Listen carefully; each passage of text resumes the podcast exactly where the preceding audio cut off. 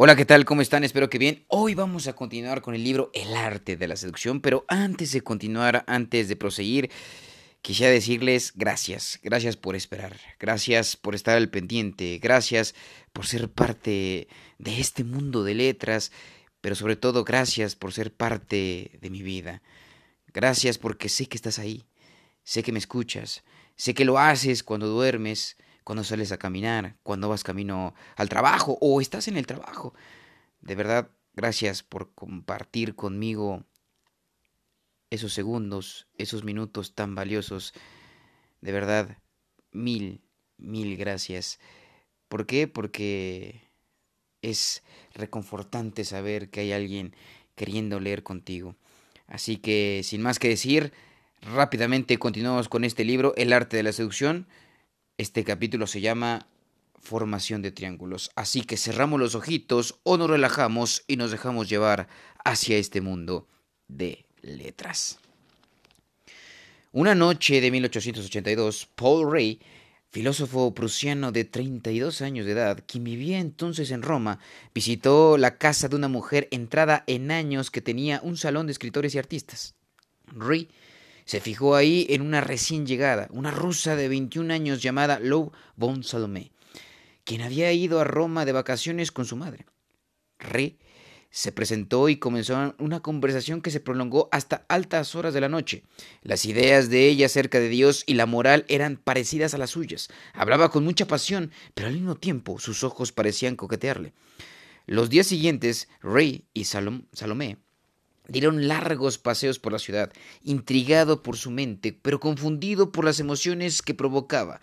Él quería pasar más tiempo con ella. Un día ella lo sorprendió con una propuesta. Sabía que él era buen amigo del filósofo Friedrich Nietzsche. Entonces, también de visita en Italia, los tres, dijo ella, debían viajar juntos. No, en realidad debían vivir juntos, en una especie de eh, de manaje a Trois de filósofos. Feroz crítico de la moral cristiana, a Ri esa idea le pareció excelente.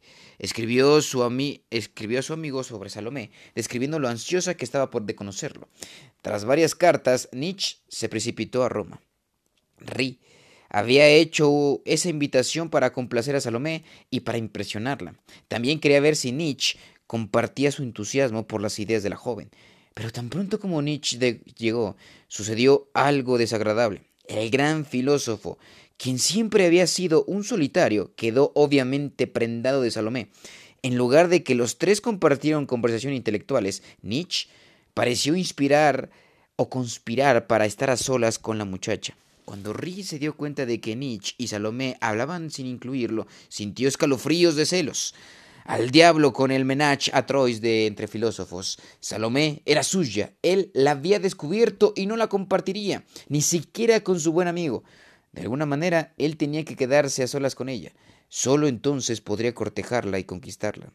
Madame Salomé había planeado llevar de regreso a su hija a Rusia, pero Salomé quería permanecer en Europa. Ri intervino, ofreciendo viajar con la Salomé a Alemania y representarlas con su madre, quien, prometió se encargaría de la muchacha y actuaría como dama de compañía. Ri sabía que su madre sería una guardiana poco estricta en el mejor de los casos. Madame Salomé estuvo de acuerdo con esa propuesta, pero fue más fácil sacudirse de Nietzsche. Este decidió acompañarnos en su viaje al norte, al hogar de Ri en Prusia. En cierto momento del viaje, Nietzsche y Salomé dieron un paseo solos y cuando regresaron Ri tuvo la sensación de que entre ellos había sucedido algo físico. Le hirvió la sangre, Salomé se le escurría de las manos. Finalmente el grupo se dividió. La madre retornó a Rusia, Nietzsche a su casa de verano en Tautenburg y Ri y Salomé se quedaron en casa de él. Pero Salomé no permaneció ahí mucho tiempo. Aceptó una invitación de Nietzsche para visitarlo, sin compañía, en Tautenburg. En su ausencia, las dudas y la ira consumieron a Ri. La quería más que nunca y estaba dispuesto a redoblar sus esfuerzos. Cuando ella por fin regresó, Ri dio rienda suelta a su rencor, clamó contra Nietzsche, criticó su filosofía y cuestionó sus motivos con la muchacha. Pero Salomé se puso de parte de Nietzsche. Ri se desesperó, creyó que la había perdido para siempre, pero días después ella volvió a sorprenderlo. Había decidido que quería vivir con él, solo con él. Al fin, Ri tenía lo que había querido, o al menos eso creía. La pareja se instaló en Berlín, donde rentó un apartamento. Pero entonces, para consternación de Ri, la antigua pauta se repitió. Vivían juntos, pero Salomé era cortejada en todas partes por los jóvenes, niña mimada de los intelectuales de Berlín, que admiraba su espíritu independiente, su negatividad a transgirir. Estaba constantemente rodeada por harén de hombres, quienes la llamaban su excelencia. Una vez más, Ri se vio compitiendo por su atención. Fuera de sí, la abandonó años después y más tarde se suicidó.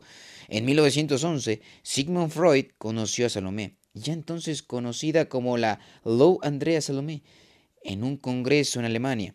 Ella quería dedicarse al movimiento de psicoanálisis, dijo, y Freud la halló encantadora, aunque, como todos los demás, conocía la historia de su tristemente célebre aventura con Nietzsche. Salomé no tenía experiencia en el psicoanálisis ni en terapias de ninguna otra especie, pero Freud la admitió en el círculo íntimo de sus seguidores que asistían a sus conferencias privadas. Poco después de que ella se integró al círculo, uno de los más prometedores y brillantes estudiantes de Freud, el doctor Víctor Tusk, de 16 años menor que Salomé, se enamoró de ella. La relación de Salomé con Freud había sido platónica, pero él le había tomado mucho cariño. Se deprimía cuando ella faltaba a una conferencia y le enviaba notas y flores. Su en una aventura con Tausk le causó grandes celos y empezó a competir por su atención. Tausk había sido como un hijo para él, pero el hijo amenazaba con hurtar la amante platónica del padre. Sin embargo, Salomé dejó pronto Tausk. Su amistad con Freud se hizo entonces más firme que nunca y duró hasta su muerte en 1937. Interpretación. Los hombres no solo se enamoran de Lous Andrea Salomé, sentían que los abrumaba el deseo de poseerla, de arrebatarla a otros, de ser el orgullo dueño de su cuerpo y espíritu. Rara vez la veían sola, de un modo u otro ella siempre se rodeaba de hombres. Cuando vio que Ri se interesaba en ella, mencionó su deseo de conocer a Nietzsche. Esto enfureció a Ri e hizo que quisiera casarse con ella y conservarla para sí. Pero Lu insistió en conocer a su amigo. Las cartas de él a Nietzsche delataban su deseo por esa mujer y esto encendió a su vez el deseo de Nietzsche por ella, aún antes de conocerla. Cada vez que uno de los dos estaba solo con ellas, él, el otro, se mantenía en segundo plano. Más tarde, la mayoría de los hombres que la conocieron sabían de su infausta aventura con Nietzsche. Pero esto solo incrementaba su deseo de poseerla, de competir con el recuerdo del filósofo. El afecto de Freud por ella, de igual manera, se convirtió en potente deseo cuando él tuvo que rivalizar con Taust por su atención. Salomé era de suyo inteligente y atractiva, pero su constante estrategia de imponer a sus pretendientes un triángulo de relaciones la volvía más deseable aún, y mientras ellos peleaban por ella, Lou tenía el poder, siendo deseada por todos sin estar sometida a ninguno. Nuestro deseo de otra persona implica casi siempre consideraciones sociales. Nos atraen quienes son atractivos para otros. Queremos poseerlos y arrebatarlos. Tú puedes creer todas las tonterías sentimentales que quieras sobre el deseo, pero en definitiva, gran parte de él tiene que ver con la vanidad y la codicia. No te quejes ni moralices sobre el egoísmo de la gente. Úsalo simplemente en tu beneficio. La ilusión de que otros te deseen te volverá más atractivo para tus víctimas que tu bonita cara o tu cuerpo perfecto. Y la manera más efectiva de crear esa ilusión es formar un triángulo. Impón otra persona entre tu víctima y tú. Y haz sutilmente que tu víctima sepa cuánto te quiere esa persona. El tercer punto en el triángulo no necesariamente tiene que ser un solo individuo. Rodéate de admiradoras Revela tus conquistas pasadas. En otras palabras, envuélvete en una aura de, de. Haz que tus objetivos compitan con tu pasado y tu presente. Ansiarán poseerte ellos solos, lo que te brindará enorme poder mientras eludas su control. Si desde el principio no te conviertes en un objeto de deseo, terminarás siendo el lamentable esclavo de los caprichos de tus amantes. Ellos te abandonarán tan pronto como pierdan interés. Claves de la seducción. Somos animales sociales y los gustos y deseos de otras personas ejercen inmensamente, inmensa influencia en nosotros. Imagina una reunión muy concurrida. Ves a un hombre solo, con quien nadie platica ni por error, y que vaga de un lado a otro sin compañía. ¿No hay en él una especie de aislamiento autoinfligido? ¿Por qué está solo? ¿Porque se le evita? Tiene que haber una razón. Hasta que alguien se compadezca de ese hombre e inicie una conversación con él, parecerá indeseado o indeseable. Pero allá, en otro rincón, una mujer está rodeada de gran número de personas. Ríen de sus comentarios y al hacerlo otros se suman al grupo, atraídos por su regocijo. Cuando ella cambia de lugar, la gente la sigue. Su rostro resplandece a causa de la atención que recibe. Tiene que haber una razón. En ambos casos, desde luego, en realidad no tiene que haber una razón en absoluto. Es posible que el hombre desdeñado posee cualidades encantadoras, suponiendo que alguna vez hablarás con él. Pero lo más probable es que no lo hagas. La deseabilidad es una ilusión social, su fuente es menos lo que dices o haces, o cualquier clase de jactancia o autopromoción que la sensación de que otras personas te desean. Para convertir el interés de tus objetivos en algo más profundo, en deseo. Debe hacer que te vean como una persona a la que otras aprecian y codician. El deseo es tanto imitativo nos gusta lo que les gusta a otros, como competitivo. Queremos quitarles a otros lo que tienen. De niños deseamos monopolizar la atención de uno de nuestros padres, alejarlo de nuestros demás hermanos. Esta sensación de rivalidad domina el deseo humano y se repite a todo lo largo de nuestra vida. Haz que la gente compita por tu atención, que te vea como alguien a quien todos persiguen. El aura de deseabilidad te envolverá. Tus admiradoras pueden ser amigas y aún pretendientes, llamémoslo el efecto harem. Paulina Bonaparte, hermana de Napoleón, aumentaba su valor a ojos de los hombres teniendo siempre un grupo de adoradores a su alrededor en bailes y fiestas.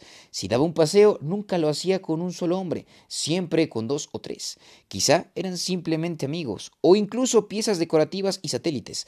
Su vista bastaba, bastaba para sugerir que ella era glamurosa e interesante posible.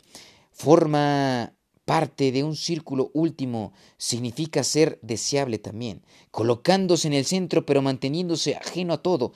Él hacía que todos compitieran por su atención, conteniéndose incitaba a que en los demás el deseo de poseerlo. Así era Andy Warhol, Prácticas como estas no solo estimulan deseos competitivos, apuntan a la principal debilidad de la gente, su vanidad y autoestima.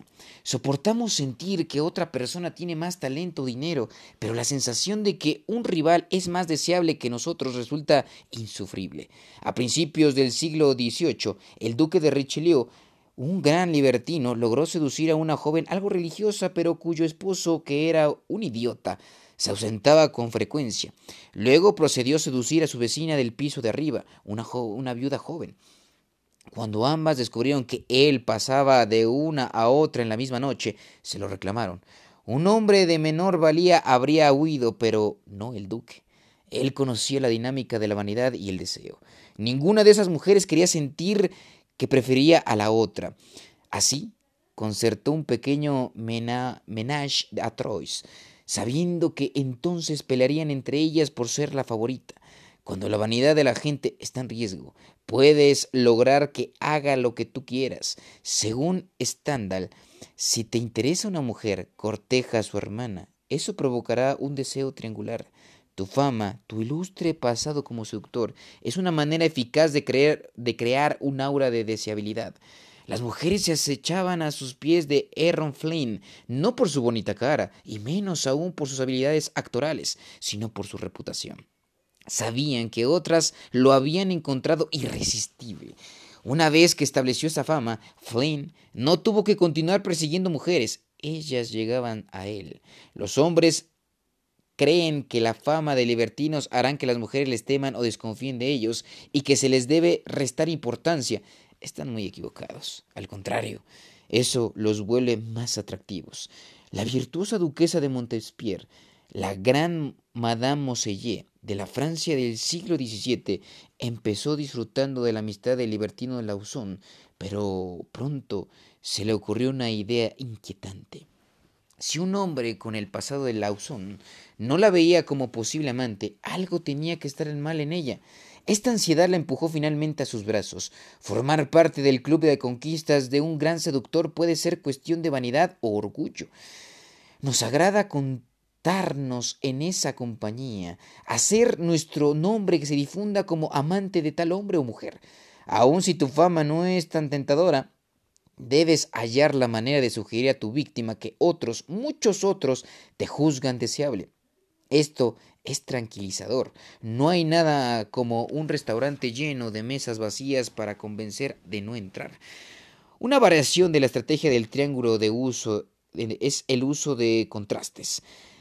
La cuidadosa explotación de personas insulsas o poco atractivas pueden favorecer tu deseabilidad en comparación. En una ocasión social, por ejemplo, eh, cerciórate de que tu blanco charle con la persona más aburrida entre los presentes. Llega a su rescate y, la deleitarás y se deleitará al verte. En el diario de un seductor de Soren Kierkegaard, Johannes tiene designos sobre la inocencia y joven cordialía. Sabiendo que su amigo Edward es irremediablemente tímido y soso, lo alienta a cortejarla. Unas semanas de atención de Edward harán que los ojos de Cordelia vaguen en busca de otra persona, cualquiera, y Johannes se asegura de que se fijen en él. Johannes optó por la estrategia y la maniobra, pero casi cualquier medio social contendrá contrastes de los que puedes hacer uso en forma casi natural. Nell Gwyn, actriz inglesa del siglo XVII, fue la principal amante del rey Carlos II a causa de que su humor y sencillez la volvían mucho más deseable entre las estiradas y pretendenciosas damas de la corte. Cuando la actriz de Shanghai Yang King conoció a Mao Tse-tung, en 1937 no tuvo que hacer mucho para seducirlo. Las demás mujeres en su campamento montañoso en Yan se vestían como hombres y eran decididamente poco femeninas. La sola visita de Yan fue suficiente para seducir a Mao, quien pronto dejó a su esposa por ella. Para hacer uso de contrastes desarrolla y despliega los atractivos atributos, humor, vivacidad, etcétera, que más escaseen en tu grupo social, o elige un grupo en que tus cualidades naturales sean raras y fulgarán. El uso de contrastes tiene vastas ramificaciones políticas porque una figura política también debe seducir y parecer deseable. Aprenda a acentuar las cualidades de las que tus rivales carecen. Pedro II, zar de la Rusia del siglo XVII, era arrogante e irresponsable, así que su esposa, Catalina la Grande, hizo todo lo posible por parecer modesta y digna de confianza. Cuando Vladimir Ilich Lenin regresó a Rusia en 1917 tras la disposición del zar Nicolás II, hizo alarde de determinaciones y disciplina, justo lo que ningún líder tenía entonces. En la contienda presidencial estadounidense de 1980, la falta de resolución de Jimmy Carter hizo que la terminación de Ronald Reagan pareciera deseable. Los contrastes son eminentemente seductores porque no dependen de tus palabras ni de la autopromoción. La gente los percibe de modo inocente y ve lo que quiere ver. Por último, aparenta ser deseado por otros, aumenta tu valor pero a menudo también tu comportamiento influirá en ello. No permitas que tus blancos te vean muy seguido. Mantén tu distancia, parece inasible, fuera de su alcance. Un objeto raro y difícil de obtener suele ser más preciado. Reverso. No hay reverso posible en este caso. En esencial, parecer deseable a ojos de otros engendra una necesidad, provoca ansiedad y descontento. Una persona completamente satisfecha no puede ser seducida. Tiene que infundir tensión y disonancia en, en la mente de sus objetivos. Suscita en ellos sensaciones de descontento, disgusto con sus circunstancias y ellos mismos su vida carecerá de aventura. Se han apartado de sus ideales de juventud, se han vuelto aburridos. Las sensaciones de la insuficiencia que crees te brindarán la oportunidad de insinuarte, de hacer que te vean como la solución a sus problemas, angustia y ansiedad son los precursores apropiados del placer. Aprende a inventar la necesidad que tú puedes saciar. Gracias.